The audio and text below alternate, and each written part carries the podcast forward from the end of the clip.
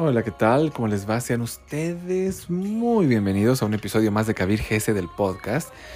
Y no quiero hacer mucho preámbulo, no quiero hacer nada, estoy muy emocionado porque escuchen esta información. De verdad, es así como estas veces cuando sientes como que justamente de lo que se trata este episodio, la felicidad y la alegría. Justamente uno, bueno, pues trabaja para esto, entonces donde tiene que generar, proyectar y mantener un nivel emocional vibratorio eh, pues alto para poder transmitir una sabiduría la más poderosa del mundo a lo largo de la historia, como es la Kabbalah. Entonces así me siento, feliz, alegre y este episodio es un episodio de oro. Diríamos como de, con letras de oro, con, con, con esa vibración de oro, porque de verdad dejen que llegue a donde tengan que llegar, pero disfrútenlo y ojalá me sigan y ojalá eh, me haya dado a entender de la mejor manera. Entonces, pues sin más, vamos a disfrutarlo, ¿ok? Gusto en saludarlos y que estén ahí, saber que estén ahí es lo que más me motiva siempre. Así que, sin más, pues vamos.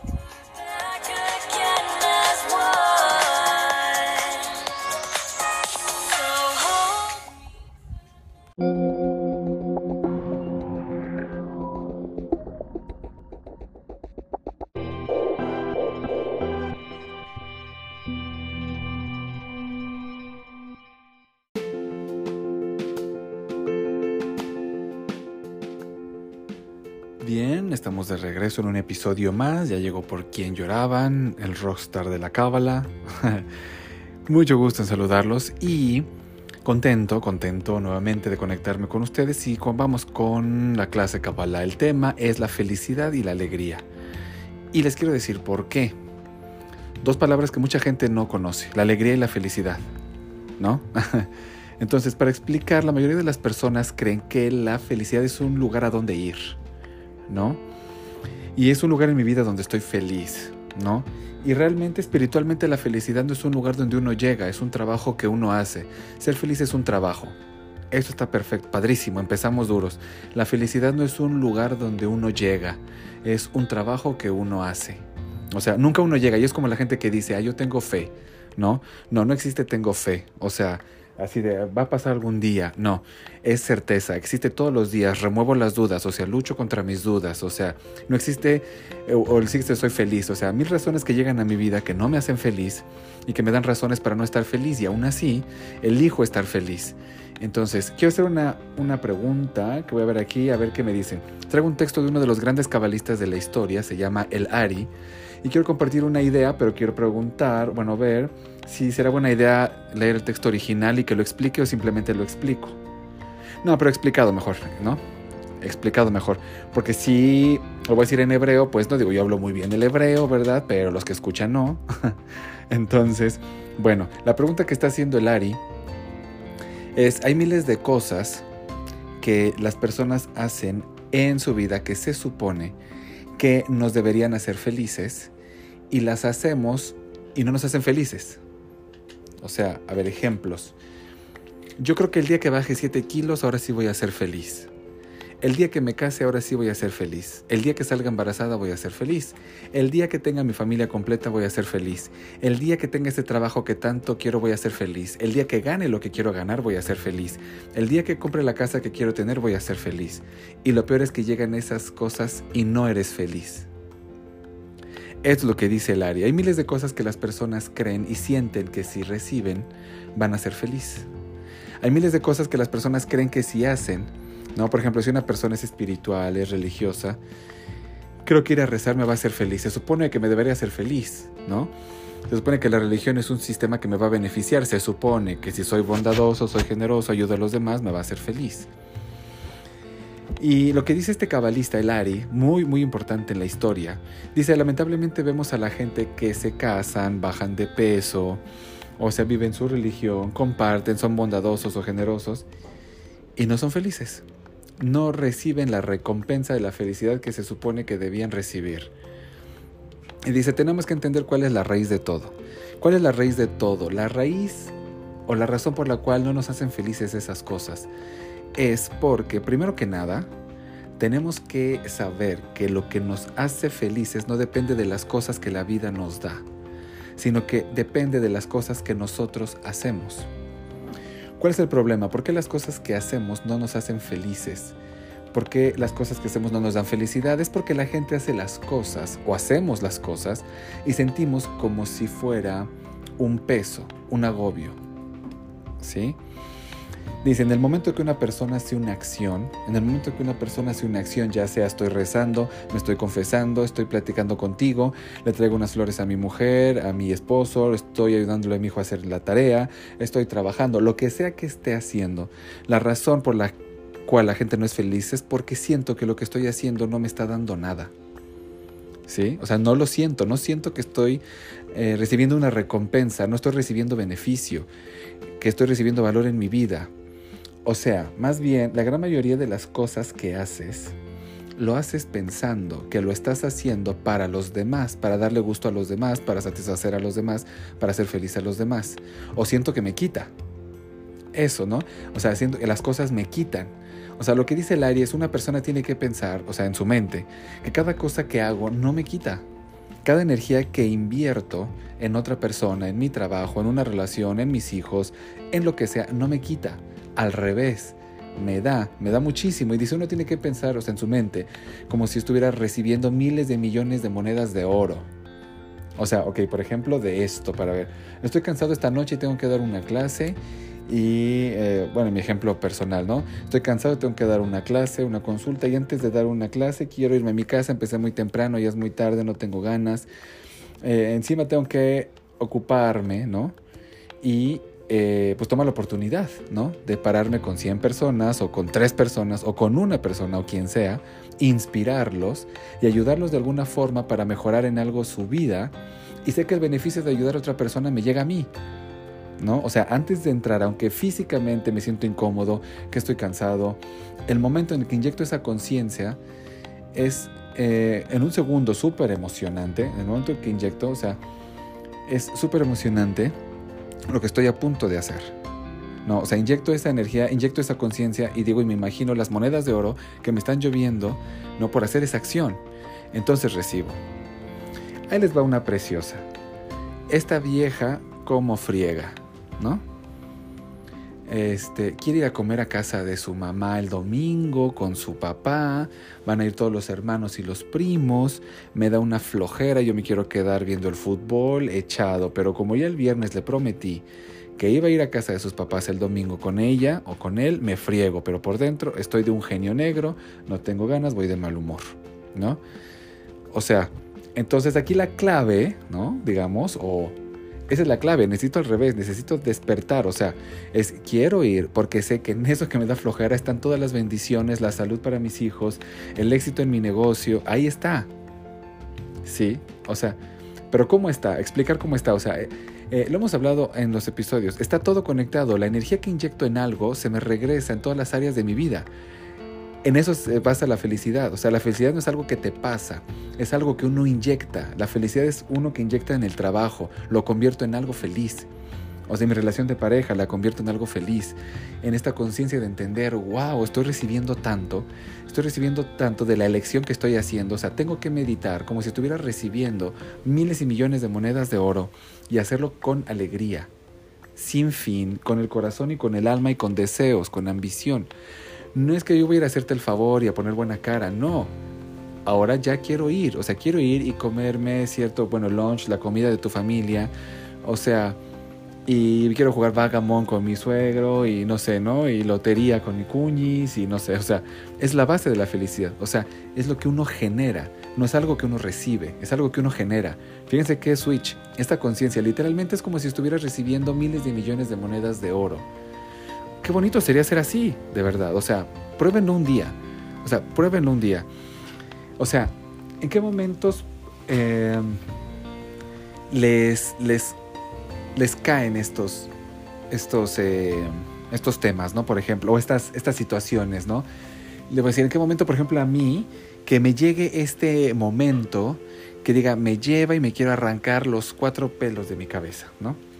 Entonces a mí me pasa muy seguido, a mí me pasa muy seguido, o sea, ¿no? La verdad, me pasa muy seguido, todas las clases, todas las noches, eh, empiezo mi día súper temprano para trabajar, entonces termino más o menos tarde, Eh, entonces las noches o doy clase o consulta sobre todo, o, los, el fin de semana. Entonces llega la noche, estoy agotado, ¿no? Pero así de, así, o sea, de agotado, o sea, agotado. Ustedes no lo saben, hablar cansa mucho. O sea, los que dan clases, los locutores o los comunicadores, o sea, van a entender esto, los comunicólogos, pero hablar cansa mucho. O sea, entonces, por ejemplo, entonces, en verdad, pues no sé, si estoy agotado y no quiero, lo último que quiero es dar una clase, hablar. O sea, además para una clase, especialmente lo que enseño yo, hay que estar vibrando como en un nivel de energía fuerte. O sea, como elevado. No puedo llegar a una clase como una clase de matemáticas. O sea, es una, o sea, es una clase de la sabiduría más poderosa que existe en el mundo, que tengo que cambiar la vida. Entonces tengo que estar en esa vibración. ¿Sí? Ya entendemos. Entonces es muy exigente esa energía. Y entonces, eh, o sea, es muy exigente esa energía. Y antes de entrar, digo, bueno, me da flojera ir, estoy cansado, no quiero hacerlo. Y me digo a mí, o sea, espera un segundo, ¿por qué lo estoy haciendo? ¿Para qué lo estoy haciendo? ¿Cuál es la razón por la cual me metí en esto en primer lugar? Desde un inicio, hace 20 años. Y me recuerdo de eso, me conecto con eso y digo, espera un segundo, qué emoción, porque sé que la persona que más afortunada, el que recibe más beneficios del que está a punto de hacer soy yo. Y no importa si duermo, si duermo 10 horas o duermo 4 horas. ¿Sí? No importa, o 3 o 2. O sea, sé que el beneficio de estar más energizado, con más energía, con más entusiasmo, con más ambición, con más deseo, con más eh, apreciación, está en estas cosas. Cuando entiendo que mi recompensa está ahí, estoy feliz de hacerlo. De pronto ya no es una flojera, ya es una cosa que tengo que hacer porque tengo que hacerlo, porque así es. Primero no entendemos el así es muchas veces. Entonces, y ahora quiero hacerlo, ¿no? O sea, ese es el trabajo. Fíjense, como el ser humano es bien convenenciero por naturaleza, porque solo hacemos lo que nos conviene, vamos a venderlo desde el punto de vista de conveniencia, de vista, perdón. Vamos a poner esos ejemplos. Cuando tu pareja te quiere llevar a un lugar que, en serio, no solo no te gusta, no te interesa y no quieres ir. Puede ser la casa de tu suegra, de tu suegro, puede ser la cena con no sé quién, puede ser una comida con el jefe, o sea, cosas que uno en realidad no quieres hacer. ¿Por qué nos conviene hacerlo?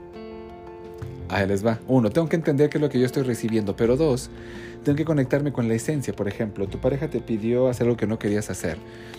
Importa si lo quiero hacer o no quiero hacer. En verdad es una oportunidad de darle apreciación a mi pareja. No importa si lo quiero hacer o no. O sea, darle apreciación a mi pareja. Y entonces, cuando planto apreciación a mi pareja y cuando le doy apreciación, ¿qué es lo que voy a recibir de regreso? Apreciación de regreso.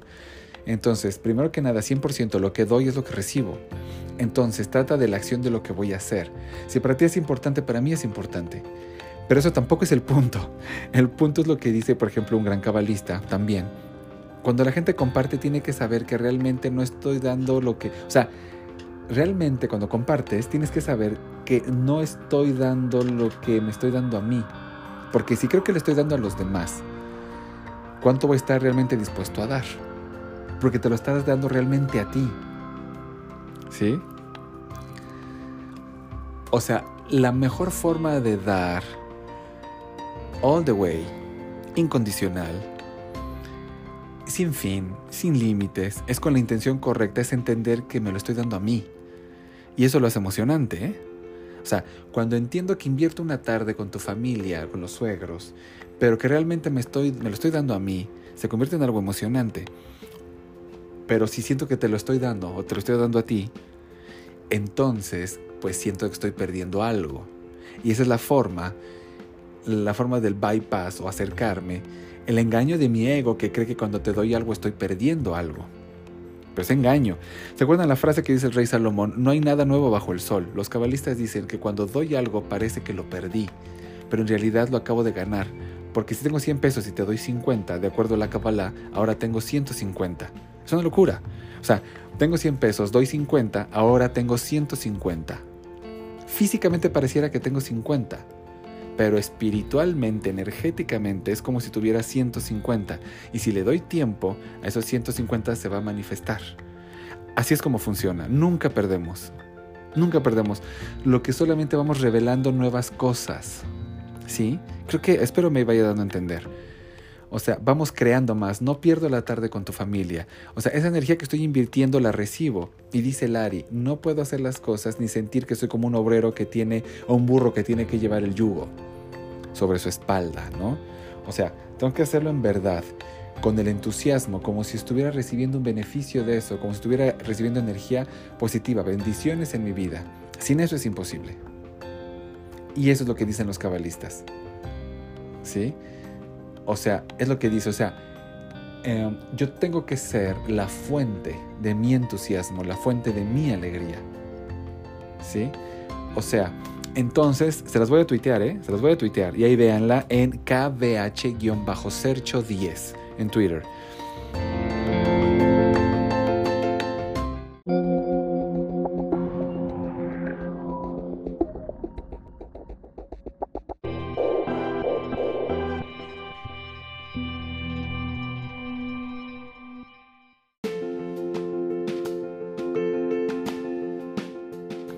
Sea, se las voy a tuitear. La felicidad no es un lugar a donde uno llega, es un trabajo que uno hace.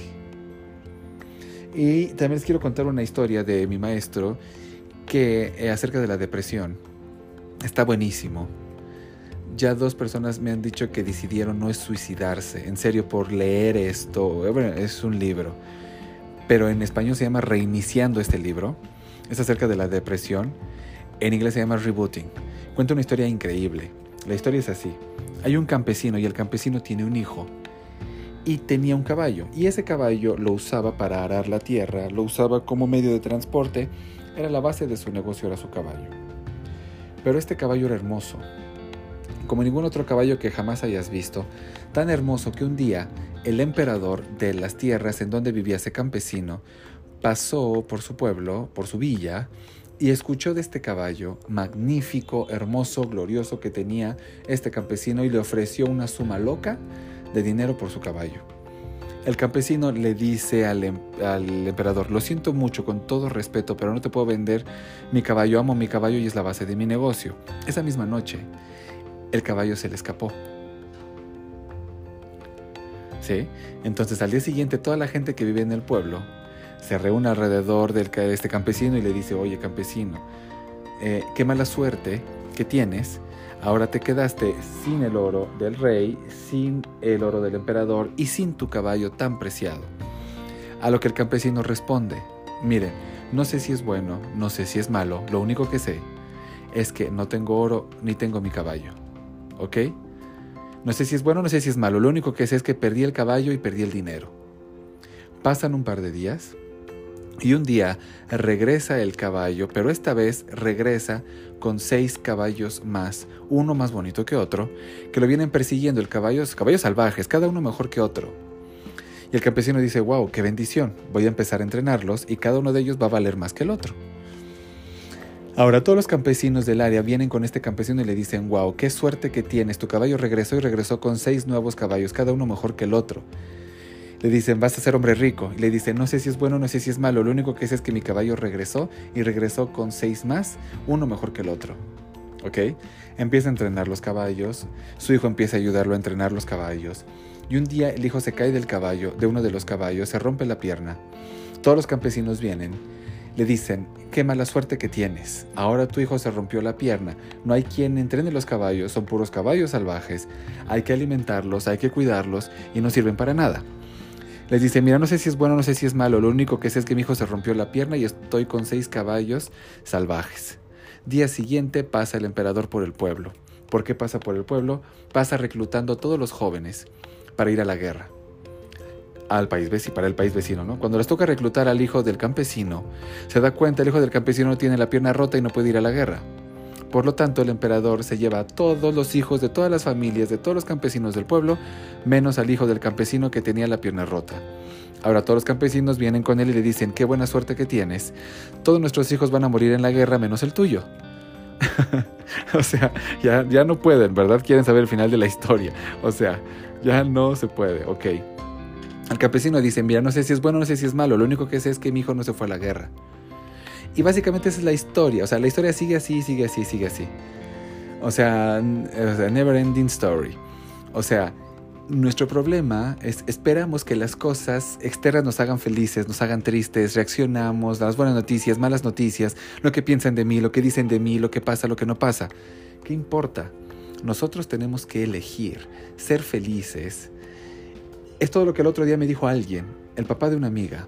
Me dijo, hay que, la vida se trata de construir un paraíso con lo que Dios te da. Ese es el trabajo de la felicidad de acuerdo a la Kabbalah. Es un trabajo que uno hace. Pero yo lo que amo de la historia, que estuve pensando cada vez que les contaba esto, mala suerte, buena suerte, es que todo tiene que ver con tu percepción de la realidad. Absolutamente. Y él siempre repetía, no sé si es buena suerte o mala suerte, lo único que sé es que mi hijo no se fue a la guerra, lo único que sé es que regresó con seis caballos, lo único que sé es que bla, bla, bla. Él no le ponía toda esa carga emocional y todas esas etiquetas y significados que les ponemos nosotros a las cosas que nos pasan. ¿Ok? Y esto acabo de responder aparte una super pregunta, listeners, escuchas. O sea, creo que toma años entender también esto. Hay gente que cree que si inyecto una conciencia positiva, o sea, si pienso positivo, hago que las cosas sean buenas. La verdad es, todas las cosas siempre fueron buenas. Lo que hago cuando inyecto esta conciencia es que activo para mí lo bueno que siempre fue. Nunca fue malo, no existe lo malo. En verdad, en verdad, no existe lo malo. Y cuando uno deja de etiquetar las cosas, ah, me gustó, es bueno, bueno, me gustó, es malo, es cómodo, es bueno, es incómodo, es malo. No. Es incómodo, o sea, es bueno, es cómodo, es cool, es bueno, es bueno, es bueno, es malo, es malo. O sea, todo cool, no todo es bueno. Nosotros activamos la mejor realidad que existe en eso, inyectar nuestra conciencia. ¿Ok? O sea, Fíjense que también una, una, una, persona conocida me dice esta mañana, estaba en Messenger con alguien muy cercano y que está pasándola muy mal porque por segunda vez su pareja, su mujer, le fue infiel. Entonces le dije, bueno, tú tienes dos opciones. O llorar y sentirte miserable por lo que te pasó.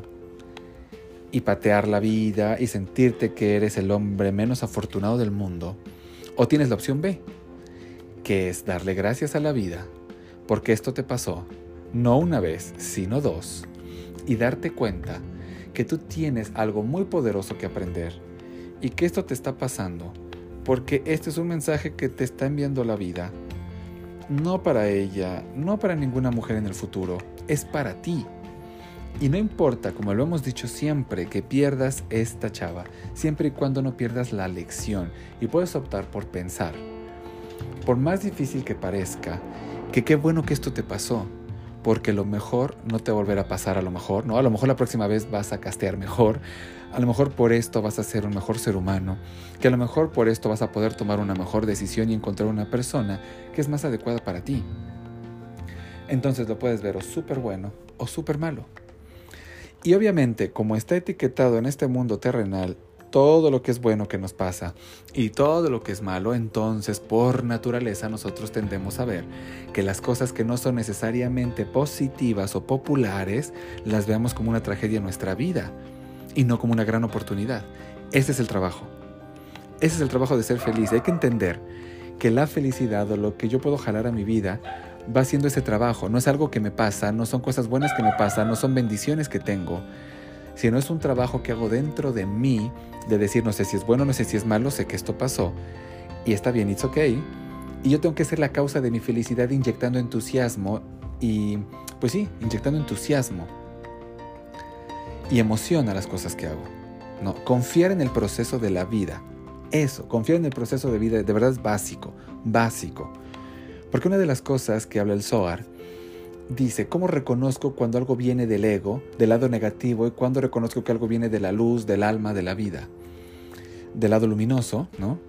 Es la tendencia natural del lado negativo, de mi ego, de mi satán, de mi oponente, es hacerme sentir que todo va en decadencia. Fíjense, por ejemplo, terminó una relación, terminó la relación. Terminó un trabajo, no salió un negocio, ok, perdí el negocio, perdí la relación, todo va en decadencia. ¿Si han escuchado eso? En cambio, la luz del lado luminoso, del lado positivo de nuestra alma, todo va, o sea, como lo ve nuestra alma, todo va ascendiendo. Por ejemplo, tengo una relación, qué emocionante, estoy un paso más cerca de la que sí es. no salió un negocio, qué emocionante, estoy un paso más cerca del que sí es. O sea, sí, sí, sí me siguen. O sea, necesito elegir, o sea, porque es la realidad. O sea, nuestro ego nos quiere convencer que todo va en decadencia.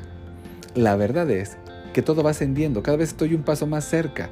O sea, cada y es así, se los, o sea, ¿cómo le digo que si no me los corto, que así es? o sea, entonces todo va ascendiendo, cada vez estoy un paso más cerca. Hace un par de años un amigo convirtió un gran error eh, con, un maestro muy importante aparte. Eh, y con un gran cabalista y le contó el error que cometió, pensó que lo iba a regañar y en lugar de regañarlo le dice, estoy feliz que te pasó. No, no le dijo así, le dijo, ¿crees que esto fue un error? Dice, no fue un error, tenía que pasarte para poder convertirte en la persona, en el hombre que viniste a ser. Y sonrió, todo es un paso más cerca, un trabajo que no funcionó, un paso más cerca del trabajo que sí tengo que estar. ¿sí? Es importante confiar en el proceso de la vida, es crítico, es medular, es esencial. Si no confío en el proceso de la vida, yo mismo me pierdo de las cosas que están esperando para mí. Tengo rechazo a las cosas que están esperando para mí. Todo va ascendiendo, todo me lleva un paso más allá, no existe retraso. Incluso una persona, incluso puede ser, o sea, cometió un error, no existe retraso, ¿eh? O sea, una persona cometió un error no es un paso para atrás, es una de las piedras en el camino hacia donde tiene que ir.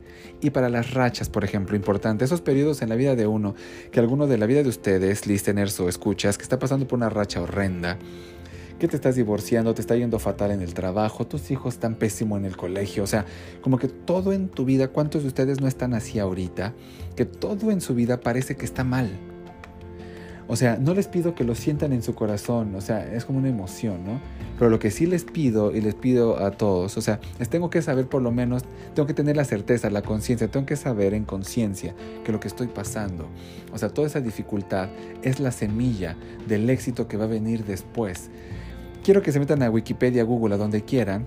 Por favor, please, chequen la historia de las cinco personas que más admiran en su vida, personaje histórico, líderes de la historia, quiero que chequen cómo es la historia de éxito de ellos. Pueden preguntarle a Steve Jobs de Apple cuál es su historia de éxito. Su historia de éxito es que era huérfano, que lo adoptaron papás que no tenían un peso ni dónde caerse muerto, que no pudo terminar la universidad porque no tenían plata, que lo echaron de su propia empresa y casi se muere dos veces de cáncer. Esa es su historia de éxito. ¿Por qué? Porque él siempre cuenta la historia de éxito de esa forma, o sea, la historia de Jesús. La historia de éxito de Jesús es cómo es su influencia, ¿no?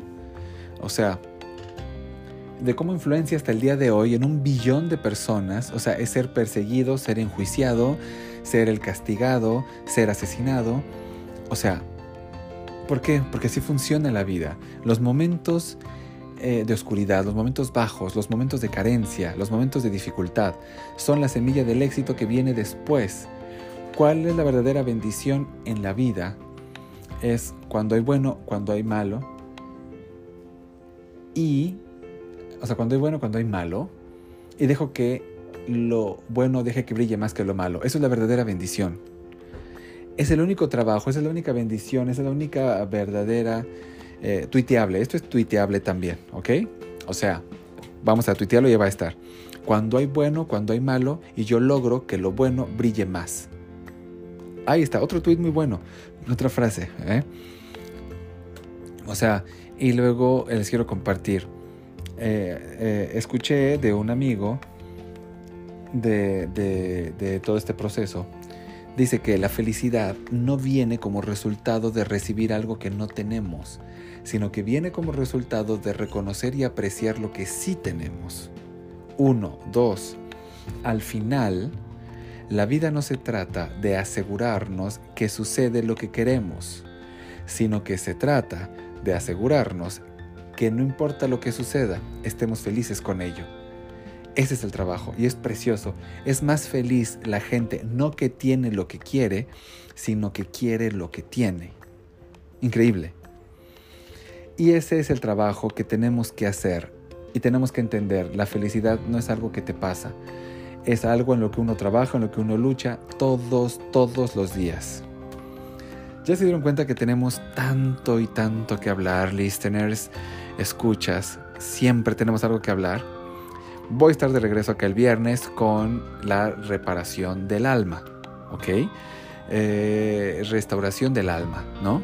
Ahí nos vemos el viernes y el próximo miércoles en otra infusión espiritual porque ya saben que tenemos tanto que hablar. Gracias.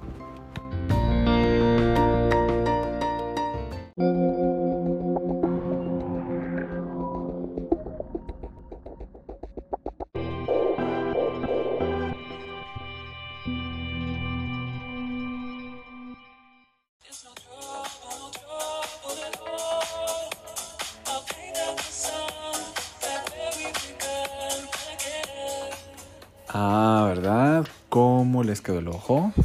¿Cómo les quedó el ojo? Pues muy cuadrado. Algunos muy cuadrado, otros muy redondo y otros triangular. Esa la geometría sagrada es sagrada. O sea, es sacra, ¿no? O sea, sagrada. O sea, es de purificación y de despertar. Entonces, ustedes elijan cómo les quedó el ojo. Pero de verdad, Espero lo hayan disfrutado, lo hayan gozado. Recuerden que ustedes y yo estamos eh, bajo la modalidad, instantánea, en donde ustedes escriben y yo les respondo. Las redes sociales del podcast es Kabir Gesed Oficial, Kabir Gesed Oficial, Instagram, Facebook y en Twitter. En Twitter es KDH-Sercho10. Ese es en Twitter y recuerden que ahí van a estar posteadas las frases que vimos ahora hace un instante en el estudio de hoy. Eh, estuvo muy bonito, estoy muy emocionado, muy feliz, ¿sí? De este episodio, de conectarme con ustedes, de que lo escuchen y de que puedan, como siempre les he dicho, em, contemplar una, un enfoque diferente de la vida y que no es lo que ustedes creen o las creencias que tienen, porque las creencias son miedo, como vimos en el del viernes. Así que muchísimas gracias. Los cursos, las consultas están ahí en las redes sociales, mensaje directo, WhatsApp, quien lo tenga, quien quiera. Muchas gracias. Chao, chao. Gócenla.